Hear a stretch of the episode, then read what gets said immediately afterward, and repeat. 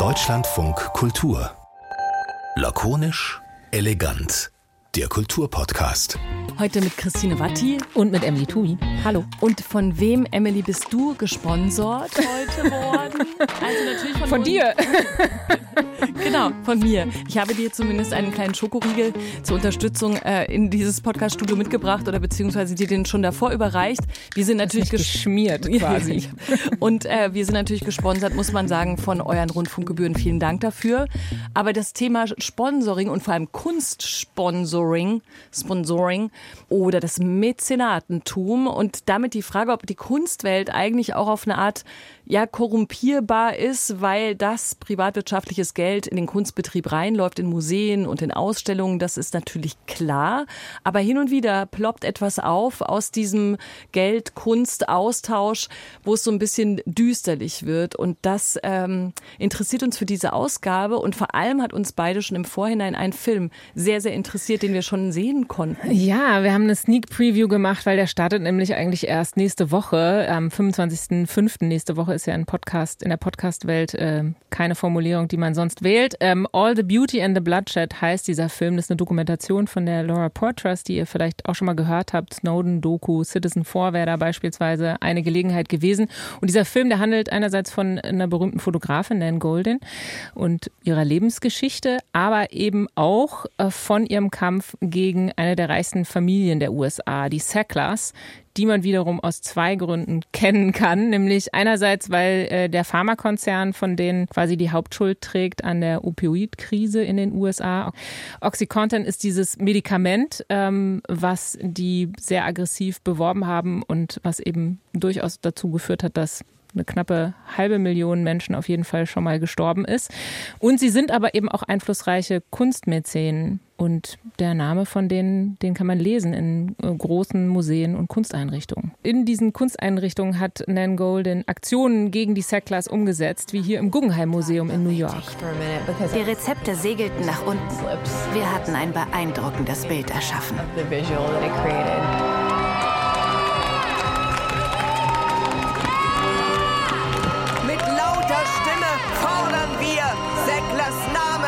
Von hier! Say it loud, say it clear. Sackler's name is welcome here. Wir sagen euch mit aller Macht. Und das ist natürlich spannend hier zu hören, dass das tatsächlich nur eine relativ kleine Gruppe an AktivistInnen ist, die da sehr erfolgreich gegen die Sacklers ja, Politik gemacht haben. Und äh, Nan Golden, das kann man vielleicht auch dazu sagen, erzählt diese Geschichte wirklich auch aus einer persönlichen Perspektive, weil sie selber nämlich auch Oxycontin ähm, abhängig wurde. Nach einer Operation hat sie dieses Schmerzmittel bekommen und kam dann davon auch nicht los. Also das ist ein großes Thema auch für Nan Golden persönlich und eben für uns in diesem Fall wegen des Films, aber auch, weil eben der Name im Kunstkontext so oft auftaucht. Und äh, fast zeitgleich gibt's hier in Deutschland auch eine Diskussion, vielleicht habt ihr davon gehört, in äh, Leipzig gibt's eine große Ausstellung, die Dimensions. Und da wiederum ist der Sponsor Palantir und der Firmengründer von Palantir ist der äh, rechtskonservativ eingeschätzte Milliardär Peter Thiel. Und wiederum ist Palantir so ein großes US-amerikanisches Datenunternehmen. Und da hat sich jetzt so ein großer offener Brief oder viele Menschen, viele Künstlerinnen und Künstler haben sich zu einem großen offenen Brief zusammengeschlossen, um eben genau dieses Sponsoring zu, zu kritisieren und zu sagen, das ist eine Art von Artwashing. Also ein Unternehmen versucht durch seine, seine Sichtbarkeit in einem Kunstkontext abzulenken von seinen eigenen Abgründen oder seinem möglicherweise schlechten Image. Und da dachten wir, guck mal, zwei, zwei Themen oder zwei so Bereiche in der Kunstwelt, die mit dem Thema Sponsor, äh, Sponsoring und äh, Unterstützung, Mäzenatentum in der Kunstwelt zu tun haben. Das können wir uns nochmal genauer anschauen. Den Film übrigens auch. Den haben wir schon gesehen, da reden wir gleich drüber, aber halt nicht nur wir beide, obwohl wir richtig lange reden können. Ja, und äh, wir werden wir jetzt ja auch noch tun, aber eben auch mit Laura Helena Wurt, die wir uns eingeladen haben. Sie ist Journalistin, ähm, auch in diesem Radio und auch Kunstkritikerin und hat beides gesehen, die Doku All the Beauty and the Bloodshed und die Ausstellung Dimensions in Leipzig. Hallo Laura. Hallo, hi. Ähm, wir können ja erstmal ein bisschen Film, Filmgespräch machen. Also wir haben alle drei den Film gesehen von Nan Golding, All the Beauty and the Bloodshed. Also nochmal all diese Schönheit und das Blutvergießen. Das so brutal ist schon der Titel. Mm, wie fandst du den Film, Laura? Ähm, tatsächlich fand ich, hatte der seine Längen, aber die sind auch berechtigt gewesen, weil ich glaube, man hat selten einen Film gesehen, der sich so intensiv mit einem Kunstwerk auseinandersetzt und dem eigentlich so gerecht wird auch. Also ähm, deswegen, ich finde es relativ schwierig, das eine richtige Dokumentation zu nennen, weil ich finde, das war es eigentlich gar nicht. Man hatte so ein bisschen das Gefühl, dass das eigentlich eine visuelle Weiterführung von Goldens Werk ist und versteht dann, dass eigentlich auch der Kampf gegen die Sacklers Teil ihrer künstlerischen Praxis letztendlich auch ist, weil sie ja in ihrer Kunst, sie macht ja keinen Unterschied zwischen ihrer Kunst und ihrem Leben. Und deswegen ist sozusagen auch diese Sackler Geschichte gehört da auch dazu. Und ich finde, das hat Laura Poitras beeindruckend eingefangen. Unbedingt. Ich finde auch, das ist eine besondere Kraft eigentlich der Dokumentation, dass man einerseits, äh, also dass Nan Golden eben selbst auch Betroffene ist von ähm, ja, als, als Suchtkranke letztlich von diesem Mittel, was äh, die Sacklers da auf den Markt gebracht haben und was sie ja so exzessiv beworben haben. Das muss man vielleicht auch nochmal erzählen, ne? dass äh, das ja schon eine besondere Art von Werbung war für dieses so unglaublich starke Schmerzmittel, doppelt so stark wie Morphium, habe ich gelesen.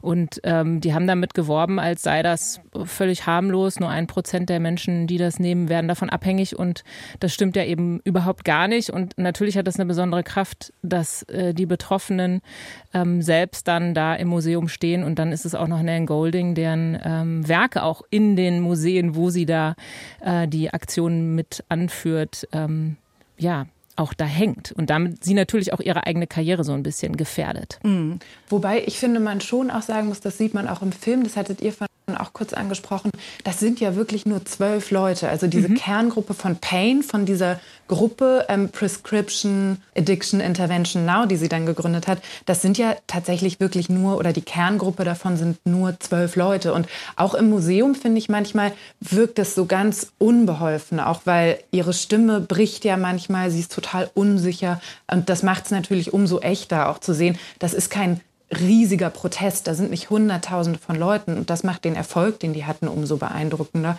Und zeigt eigentlich auch, was ich sehr schön fand, was Kunst eigentlich für eine Kraft hat.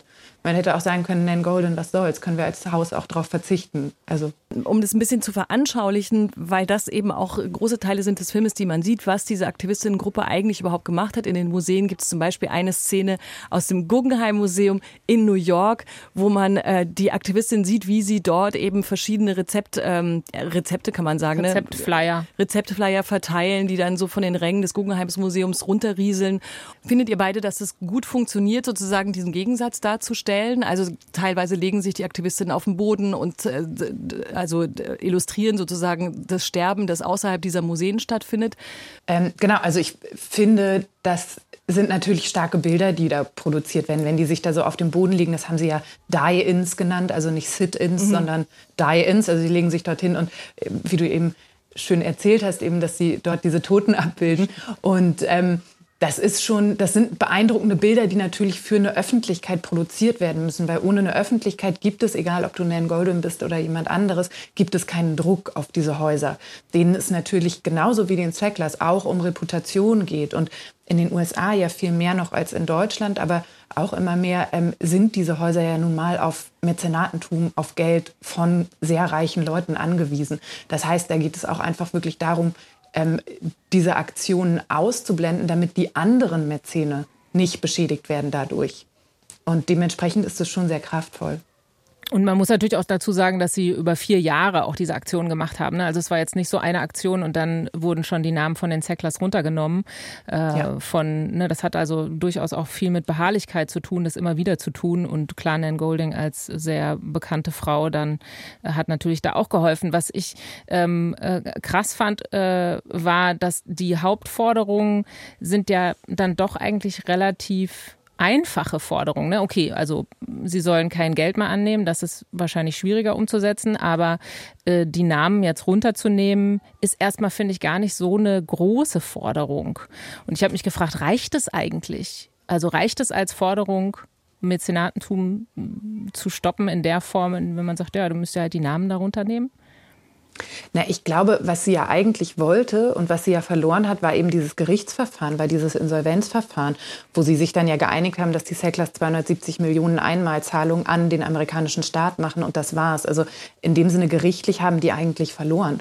Und der große Sieg ist dann eigentlich zu sagen, dieser Name steht dort nicht mehr. Und darum geht's ja, wenn man eben diese, dieses Mäzenatentum durchführt und irgendwie da Millionen an Geld gibt und so einen ganzen Flügel im Metropolitan Museum stiftet, dann ist das, was man dafür kriegt, eben der Name. Mhm. Man kriegt halt dann den Sackler-Flügel. Und ja. wenn das weg ist, dann hat man sozusagen seine Gegenleistung für das Geld, was man gegeben hat, verloren.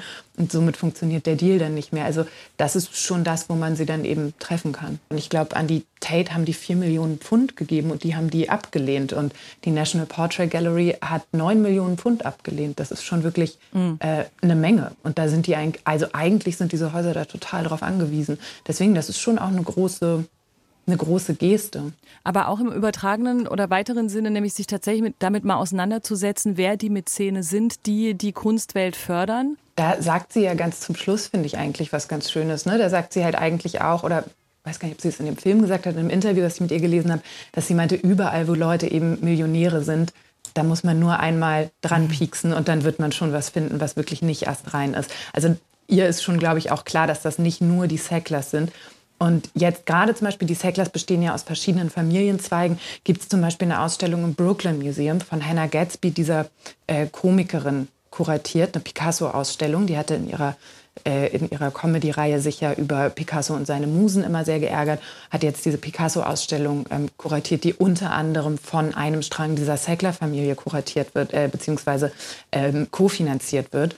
Und äh, die hat gesagt, naja, das comes with the territory. Muss man irgendwie, muss man mit leben, dass nicht alles erst rein ist. Es ist der andere Strang der Sackler-Familie. Sie sagen, sie haben sich ähm, von der Opioid-Sache äh, entkoppelt, dieser Strang. Ähm, deswegen nehmen wir jetzt dieses Geld und machen etwas Gutes damit? Und da ist natürlich die alte Frage, ähm, heiligt der Zweck die Mittel? Und ehrlicherweise, da wird es schwierig. Und wo zieht man auch die Grenze? Ne? Wer darf quasi Geld spenden und wer nicht mehr? An welcher Stelle, ne? gerade wenn, wenn man das, dem Zitat von Nan Golding da folgt, an, an welcher Stelle zieht man die Linie und sagt, okay, genau. nee, dein Geld nehmen wir nicht mehr?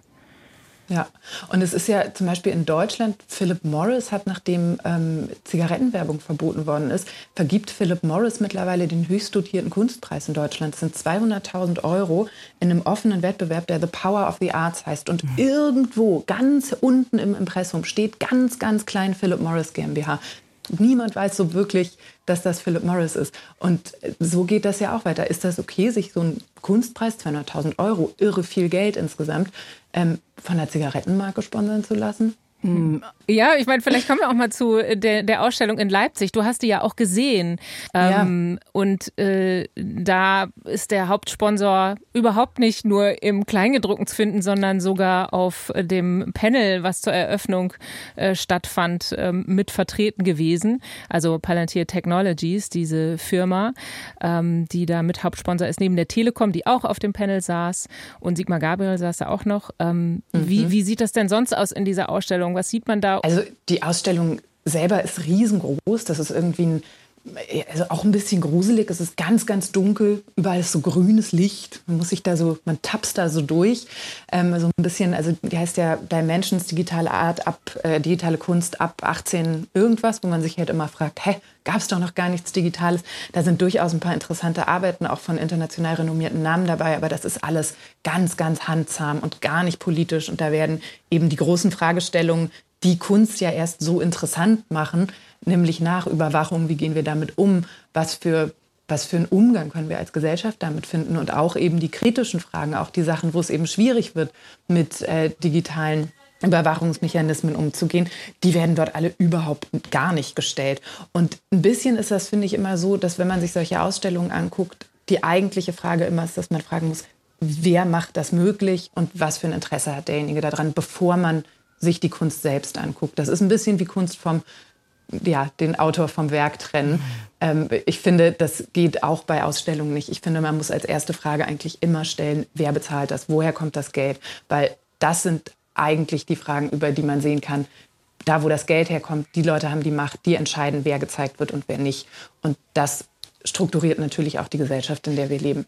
Das sind auch die Fragen, die der offene Brief, den wir vorhin schon erwähnt haben, stellt. Also wir fragen uns, also ich zitiere gerade, welche Rolle KunstkuratorInnen und KünstlerInnen in einer solchen Ausstellung spielen. Aber das kannst du vielleicht wirklich noch mal so ein bisschen äh, mit dem Blick auf die Praxis schildern. Also die, die Frage, die dahinter steht, ist, welchen Einfluss hat der Sponsor auf die Ausrichtung der Ausstellung? Oder wann, an welcher Stelle würdest du sagen, muss gefragt werden? Also es sind ja mehrere Leute äh, beteiligt. Also der, wie er im ähm, äh, Brief genannt wird, der gescheiterte Kunstimpresario Walter Smerling und der Verein und wiederum natürlich jetzt Palantir, das ist sozusagen da die, die Verbindung, daher kommt das Geld, das ist derjenige, der dafür zuständig ist, dass es der Sponsor ist, dass hier das unter diesen Vorzeichen stattfinden kann. Aber an welcher Stelle findest du, muss, müssen sich die weiteren Fragen gestellt werden und was ist zu vermuten, was sich dann in der Ausstellung zeigen könnte aufgrund eines solchen Sponsors? Also ich glaube nicht, dass jemand wie Palantir jetzt dort äh, Einfluss hat. Das ist ja ein unabhängiger Kurator gewesen, der das kuratiert hat. Hätte der da jetzt tausend Sachen gezeigt, die ganz eindeutig, also die hätten zum Beispiel die Gruppe Forensic Architecture nicht gezeigt. Die haben sich mhm. nämlich zusammen mit Laura Poitras, wo wir wieder ja. bei Nan Golden eigentlich sind, äh, ganz kritisch mit Palantir unter anderem auseinandergesetzt. Also deren Kunst hätten die nicht gezeigt, obwohl das natürlich digitale Kunst im heutigen total ist.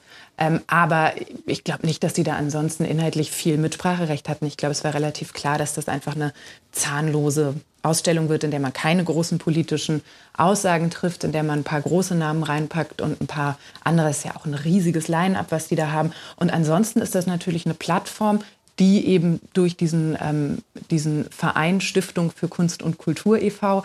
Ähm, dort unter anderem Palantir und der Telekom geboten wird mit einem großen Namen wie Sigmar Gabriel und Ulf Langenheinrich heißt er, glaube ich, einem anderen Künstler noch, der dort auch mit auf diesem Podium saß, ähm, eine Bühne zu bieten. Und eigentlich geht es bei so einer Ausstellung, glaube ich, nur darum, eben solchen Momenten einen Backdrop zu bieten, einen Hintergrund zu bieten.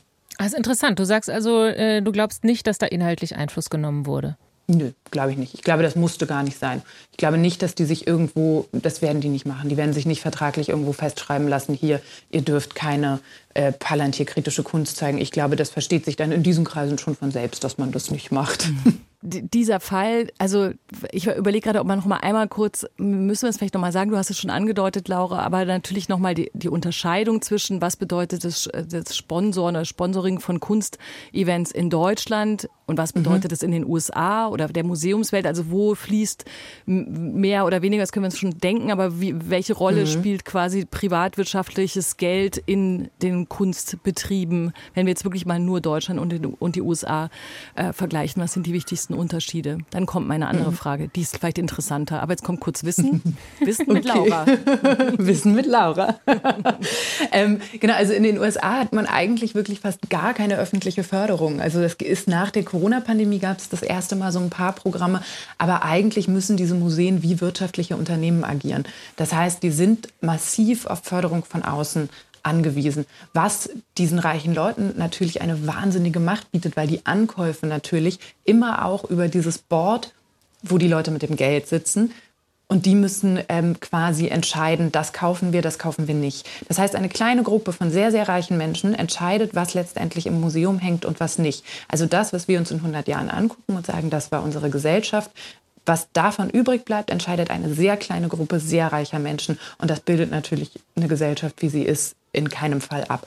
Das heißt, die Ankäufe werden entschieden. Riesiger Einfluss, den die dadurch haben. In Deutschland ist es eben ein bisschen anders, dadurch, dass die Häuser öffentlich gefördert sind und eben nicht wie privatwirtschaftliche Unternehmen agieren müssen, obwohl das auch immer mehr der Fall ist, weil die Ankaufsbudgets in Deutschland, speziell für zeitgenössische Kunst, sind extrem gering. Also ich glaube, die neue Nationalgalerie hat 60.000 Euro im Jahr für Neuankäufe. Davon, das klingt jetzt nicht nach super wenig Geld, aber davon kann man auf dem Kunstmarkt, da kann man vier Sachen von kaufen, wenn man Glück hat und ganz früh kauft und ganz günstig. Also das ist, ähm, das ist, die können da eigentlich wirklich kaum mithalten. Und dadurch sind natürlich Museen auch in Deutschland immer mehr auf private Sponsoring angewiesen und immer mehr darauf angewiesen, dass sie Schenkungen bekommen ähm, und äh, dauerhafte Leihgaben, wie jetzt zum Beispiel Gerhard Richter in der neuen Nationalgalerie. Jetzt muss man aber auch sagen, jedes Werk, was im Museum hängt, das ist eine unheimliche Wertsteigerung. Das heißt, wenn ich zum Beispiel zwei Werke von einem relativ unbekannten Künstler habe und gerne möchte, dass der ein bisschen berühmter wird und der aber so okay bekannt ist, sagen wir mal. Wenn ich eins davon verschenke an ein Museum, dann stelle ich damit sicher, dass das Werk, was ich habe, für die nächsten Jahrtausende eigentlich in seinem Wert stabil bleibt. Wenn man immer sagen kann, das hängt doch in der Sammlung der Neuen Nationalgalerie, der, das weiß ich nicht, irgendeiner anderen Sammlung. Und das legitimiert dann den Wert. Und darin liegt auch in Schenkungen natürlich eine Problematik, weil das immer Einflussnahme ist. Weißt du, was ich nämlich mich auch wirklich die ganze Zeit gefragt habe? Welches Interesse haben denn eigentlich oder würdest du sagen, das Gros der Mäzene im Kunstkontext? Und ich weiß jetzt nicht, ob wir jetzt nochmal die Länderunterscheidung machen müssen oder auch nicht, weil es gibt ja natürlich auch sehr viele Mäzene, die bleiben im Hintergrund. Es ist ja nicht so, dass sich alle äh, ausstellen. Dann gibt es jetzt so hier den Artwashing vorgeworfen wird, was ich vorhin schon kurz angedeutet habe. Also die Idee, wenn ich in Kunst investiere, dann äh, bereinige ich vielleicht auch das düstere Ansehen meines Unternehmens. Und dann gibt es auch noch, es gab ja so eine Aufarbeitung der Geschichte der Sackler-Dynastie und ich glaube, der, der erste Sackler, der so genannt wird im Buch, äh, Imperium der Schmerzen von dem Journalisten Redden Keefe. Der heißt Arthur Sackler, so in den 20er, seine Geschichte wird seit den 20er Jahren erzählt und der muss ja tatsächlich, muss, soll ein wirklich guter Kunstkenner gewesen sein. Also der sich tatsächlich neben dem, dass er da sein Pharmaunternehmen entwickelt hat, tatsächlich so ein Kunstliebhaber fast schon besessen äh, unterwegs war, der ganz viel Kunst gekauft hat und so weiter und sich auch ausgekannt hat mit Kunst. So. Aber es gibt ja, also das Mäzenatentum wird dann düster, wenn man so denkt, wer will denn da sein Unternehmen in gutem Licht darstellen lassen. Aber andererseits gibt es ja auch tatsächlich Kunstliebhaber und dann auch noch viele Leute, die im Hintergrund verschwinden. Würdest du sagen können, wie da so die Gewichtung ist oder was macht denn das Mäzenatentum eigentlich aus? Also welche Gruppe? Wir sehen dann halt natürlich die dunklen Flecken jetzt. Aber was sind das für Leute? Sag mal. Das stimmt schon. Wir haben das, wir haben das, wir haben das jetzt als ganz Düsteres und Böses dargestellt. Das stimmt schon. Nein, natürlich gibt es da auch irgendwie Leute mit den allerbesten Absichten. Elena Heiß ist zum Beispiel eine sehr, sehr reiche Frau, die das Museum of Modern Art unterstützt und die ist ganz fantastisch, klug, kennt sich unheimlich gut aus und äh, tut das Ganze mit den besten Absichten. Allerdings muss man, das ist halt meine persönliche Meinung, ich glaube, da haben auch viele eine andere Meinung, finde ich, ist das nach wie vor einfach Einflussnahme von reichen Leuten, die nicht mhm. transparent ist und die auch nicht ähm, äh, die kein offener Prozess ist. Und ähm, wenn man sowas abbilden will, dann kann man, egal wie gute Absichten man hat, äh, dann finde ich diese Art von Einflussnahme und äh, also das ist irgendwie die Idee, dass man sagt, ich bin sehr reich, deswegen kann ich bestimmen, was andere Leute, die nicht so reich sind, im Museum sehen müssen. Und das finde ich irgendwie nicht richtig. Ich finde, im Museum gehören Dinge rein, die alle was angehen und die letztendlich vielleicht auch von äh, Leuten entschieden werden, die anders legitimiert sind als darüber, dass sie sehr viel Geld haben. Ähm, Allerdings, klar, Mäzenatentum ist ein wichtiger Punkt in der Kunst auch schon immer gewesen. Also ohne Mäzene hätte es eben ganz, ganz viele Künstlerinnen und Künstler hätten, ähm, also deren Werke hätte es dann, glaube ich, heute nicht gegeben. Mhm. Ähm, nichtsdestotrotz muss man sich sagen, das Mäzenatentum kam auch in einer Zeit auf, als es eben keine staatlichen Finanzierungen gab. Und die haben wir glücklicherweise in Deutschland und sollten uns davon auch durchaus ähm, unabhängig machen. Ähm, als ich diesen offenen Brief gelesen habe, äh, der davon äh, jetzt in Bezug auf die Ausstellung veröffentlicht wurde, da stand äh, bei einer der Forderungen, dass es ethische Leitlinien geben soll.